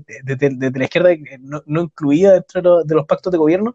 So, es muy doloroso sentir que, eh, que los que se dicen tu, eh, tu voz en el gobierno son simplemente están trabajando en contra tuyo, igual que los que se dicen que, que te quieren matar. Entonces, eh, eh, es terrible, es desolador. Claro. Eh, pero también, eh, ya que estemos tocando esta problemática, significa que por lo menos hay gente que, si nosotros nos damos cuenta, hay más gente también que se da cuenta y eh, es bueno llamar a la reflexión, es bueno llamar a, la, a, a buscar nuevas formas de poder eh, abordar este problema eh, institucionalmente y extrainstitucionalmente para poder, ojalá algún día resolverlo. Ojalá. Ojalá. Sí. Ojalá. Sí, mucho. Ojalá. ¿Mm? Bueno, ese, es- ese es mi aporte de hoy. Ya, yo, yo lamento no, no, no tener tantas risas como Sí. otras veces, pero bueno, te- aléguenle a Piñera para que, para que renuncie De y hacemos un capítulo de, un capítulo de de- chiste. Ya, de, de- oh, Sí. sí, una- un relajo total. Sí, sí, sí, por supuesto, nos tomamos carreteando. chelas, vemos, de vemos, Sí. vemos el capítulo del que parte con, el, con, la, con la cuestión del incendio. sí, eh, Oh, eh, qué buen capítulo. Sí, mira, eh, yo eh, quiero decir mucha, mucha fuerza a, la, a, la- a las ambas familias, a la, a la de Francisco y la del chico que, que, que murió en la comisaría hoy día en Pedro Guerra Cerda. Mucha fuerza, mucho ánimo. eh, eh, son Mm. tiempos dolorosos para todos, más, eh, más, más que nada para, para ustedes, eh, para, para la gente que son familiares y conocidos de, de quienes han muerto eh, a la mano de este gobierno, a la mano de, de- de las instituciones represivas de este gobierno. Eh, mucho, mucha fuerza y mucha empatía desde acá eh, con, con su dolor, porque al final, como decía tú, o sea, ellos, cualquiera es, es ellos, cualquiera es Francisco, cualquiera es el chico que, que, que lo suicidaron adentro de la comisaría. Hay una cuestión ahí que, que es súper rara el, el tema de la comisaría, eh, eh, que dice que se ahorcó con una manta, una manta que le entregaron a las 12 del día en verano. Sí. ¿Qué? A mí no, no, no sé, no, no, realmente ya, ya, Es extraño, este caso es muy extraño, yo sinceramente. No, yo tampoco. O sea, que justo había un, un ángulo ciego en la cámara de seguridad, que justo no, no- no se pudo captar cuando se suicidó. eh, no sé. eh, eh, y, realmente que salga gente defendiendo a, la institución de carabineros después de todos los escándalos de corrupción, después de todas las mutilaciones durante el- los procesos sociales del último tiempo, después de, de- la tortura durante la dictadura, después de, tantas cosas, tantas cosas, venderle armas a narcotraficantes, después de todas estas cosas apoyar a esta institución así como decir, no, el carabinero estaba bien en lo que hizo. ¿Cómo, cómo alguien puede pensar así? Me, me, me, me da dolor de guata realmente, me, provoca un- No, yo- no, yo- No, yo tampoco, yo tampoco. Sinceramente no entiendo. No, no sé de dónde. No sé cómo, cómo puede. No, Sí, ¿cómo no, y- y toda esta gente- quiero eh, de- dirigirme, no, probablemente no me está escuchando y no me va a escuchar este programa, pero toda esta gente que habla de, ay, si yo hubiese sido el carabinero, eh, yo hubiese hecho lo mismo. Punto uno, nadie te preguntó ni nadie le interesa que hubiese hecho tú. Punto dos, está mal, está pésimo matar a otra persona. ¿Cómo voy a justificar matar a otra persona? Que claramente en el video eh, eh, es una persona, bueno, en el video que, que no estaba en una actitud de, de- de- eh, desafiante, así como de, de, te voy a enterrar un cuchillo. Si uno mira el video, la persona no, está mostrando los cuchillos así como eh, con, con los dos dedos, con el dedo índice del pulgar, mostrándole esto, como mostrándole lo que tiene en la mano. No, no, no, no así como una actitud Ujú. amenazante. Y, y una persona que claramente tiene, eh, que, que tiene problemas mentales, como mencionaba la familia, eh, y, y que, que habla de otra deficiencia más de nuestra policía, de no saber lidiar con gente que tiene problemas mentales, de no lo saben, no, no tienen, porque no les importa. No, no, no, Ni un no tienen ni una- ni un criterio. Y, una otra falencia más, porque eh, a- asumada a una montaña enorme de falencias de esta institución. O sea, no, no, no, yo no veo cómo alguien pueda mirar los sucesos desde la dictadura hasta ahora de, de Carabineros de Chile, cómo alguien puede mirar y decir, está bien. ¿Cómo alguien puede ver eso? No, no, no me cabe en la cabeza, no me cabe en la cabeza. No, me, me- me da, me da pena realmente, me da harta pena. por nuestro país. Pero bueno, eh, terminemos el episodio, don Alexander. Eh, yo, yo sé que la nota es, es media, media trágica, en el- pero no, no hay más. Lamentablemente, en un día como hoy no, no tenemos más que eso. Eh, Sí, sí, lo, no- Sí, por que supuesto. sincero, que sincero. No, el oro no está No, para nada, para nada. Todo lo, todo lo contrario. Lamentablemente estamos viviendo una época súper trágica. eh, venimos viviendo hace décadas épocas trágicas y la situación no tiene pinta de, mujer- de mejorar pronto, eh, lamentablemente. Y ahí es donde entra, la gente que sí le importa, que sí está pendiente de tratar de buscar la forma de mejorarlo. Así que eso, don Alexander. Uf. Eh, sí, pues, vamos, vamos terminando Bueno. entonces. Eh, eh, bueno, el, el, voy a mencionar algunas dos cosas técnicas eh, con, con todo el respeto que se merece la, la- la historia anterior. Estábamos con los chiquillos de Contrapra, como mencioné al principio, eh, viendo el, episodio que vamos a hacer sobre, que está, ya, ya está grabado, el primer- la parte 1 de, del conflicto en Gualmapu. Está muy, muy interesante la conversación y se lo voy a enviar al compañero cuando lo tenga listo. Eh, y bueno, tenemos sitio web www.merretiroindignado.com, www.merretiroindignado.cl. Ambos en este momento están redireccionando el .com a Spotify y el .cl a Apple Podcast, por si acaso, para que puedan compartirlo de manera fácil. Eh, tengo que trabajar en ese sitio. sí. Hace como dos meses, pero eh, bueno, así es la depresión. Eh, eh, em, nada que hacer. Estamos tratando, estamos trabajando, estamos trabajando. De a poco, de a poco estoy ordenando. Estamos trabajando por usted. Y eh, usted. tenemos redes sociales. eh, la que más utilizamos es Twitter, arroba me retiro pod. En Facebook me retiro indignado en la página, arroba me retiro indignado en Instagram. Eh, tenemos el correo electrónico, podcast me retiro, arroba me retiro indignado. Y las cuentas individuales de cada uno, Eros y Polis, arroba Eros y Polis en, en Twitter, don Alexander, y yo, Choche, en Twitter. Así que eso, don Alexander, como eh, no, no hay mucho que, que, que decir después de esto. Eh, ojalá. Sí, nada, nada más. Sí, Ah, esa es la recomendación. la política de Esa- que se lo, se lo recomiendo mucho. Sí, esa es la Eh, recomendación del día de hoy. Eh, lean, lean, lean. Sí, vamos, bonito- a, vamos a poner los enlaces correspondientes a, a esa información. Muchas gracias, don Alexander, por el tiempo. De verdad se le agradece. No, gracias. Sí, y a la gente que- Gracias a ti. Sí, a todos un abrazo, Un abrazo bastante apretado, con las fuerzas y a cuidarse, eh, Cuidarse. Eh, porque al final tienes que cuidarse porque tenemos que construir futuro. Eso es- por eso hay que cuidarse. Así que muchas gracias. Gracias. Que tengan muy buena noche. Besitos para todos, para las mamis, para, para las todos. papis y, y- y- Exactamente, para, las los mamis y papis los papis que se portan bien. Muchas gracias. Hasta, hasta luego, don Alexander.